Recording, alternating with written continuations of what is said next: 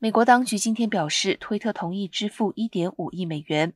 就有关该平台向广告主提供部分用户资料指控达成和解。美国联邦贸易委员会和司法部指控推特，推特曾以改善用户账户安全为名，要求用户提供电子邮件、电子号码、电话号码等个人信息，